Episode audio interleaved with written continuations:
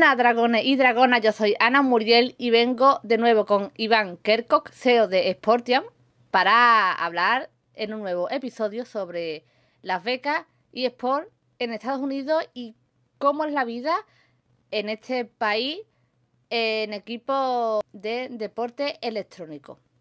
Así que bueno, Iván, ¿qué nos vas a comentar en el tercer episodio? Bueno, hoy eh, os voy a comentar algo un poco alarmante, impactante, que es lo que, está pasando en, los esports en las universidades de Estados Unidos. Y el tópico es las mujeres en los equipos esports universitarios.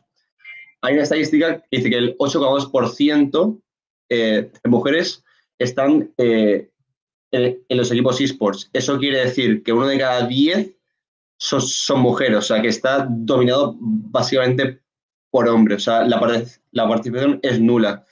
Y algunos de los factores eh, que, comentan es el acoso e insultos online, los, los prejuicios, básicamente la discriminación. Y eso es lo que echa atrás a las mujeres eh, a seguir participando o a participar.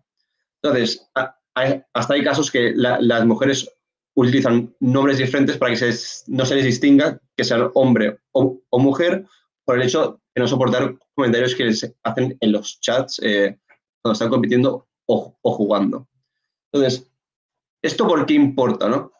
Eh, las universidades están dando becas cada año y están incrementando. Entonces, cada año son mayores y es, eh, esto, claro, o sea, si una mujer no se puede permitir estudiar y es muy buena en esports, pues el esports es lo que le ayuda a financiarse la carrera y él puede sacarse una carrera de cuatro años.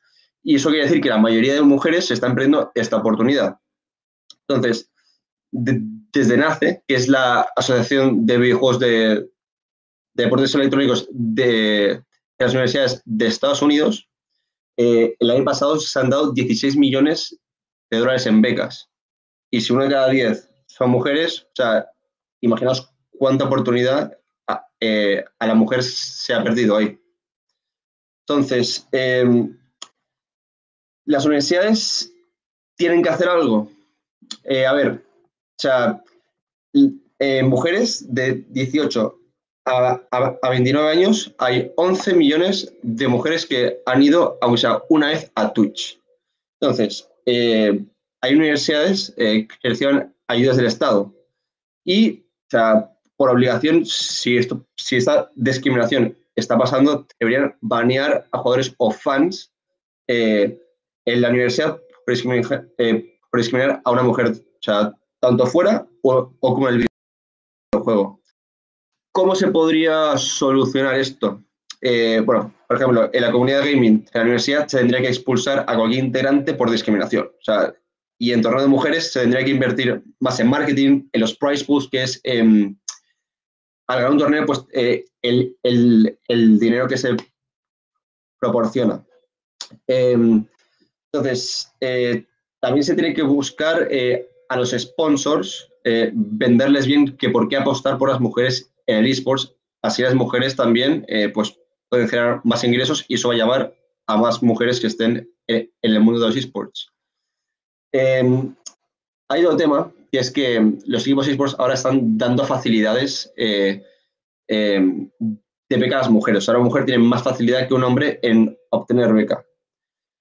Esto es una buena estrategia a corto plazo, pero más a largo plazo para que no siga existiendo esta discriminación y aumente eh, las mujeres en los esports, es el hecho de buscar sponsors que apuesten por la mujer en los esports y que, y que les haga rentable. Entonces, ahí es cuando va a empezar a, desaparecer la discriminación y va a aumentar el, número de mujeres en los esports universitarios.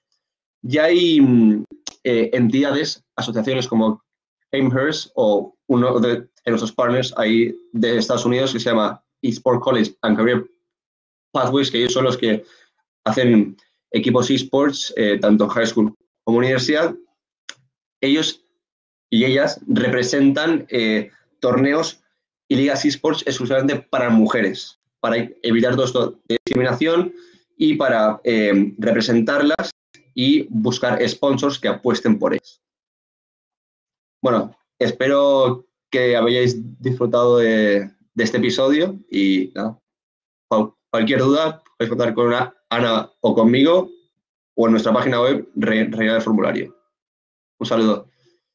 Como siempre, Iván, muy interesante. Eh, la verdad es que la mujer aún le falta un largo camino por recorrer en el sector. Pero bueno, poco a poco. Y, y al menos en España sí que es verdad que está la cosa moviéndose bastante. De hecho, hay también equipos nada más que femeninos y... Sí, que Esports es uno de los... Colaboramos con ellos y sí, sí. O sea, la verdad que muy buena iniciativa y ojalá enviamos a jugadoras a Estados mm. Unidos de su parte. Eh, bueno, y no solamente jugadoras, también mujeres que son CEOs también en equipos y eSport también. También, o sea que, pero, pero todavía queda, aún queda, aún queda bastante por, por, por recorrer. Esperemos que, que no quede mucho. Y nada, gente, me despido. Un besito, gente. Adiós.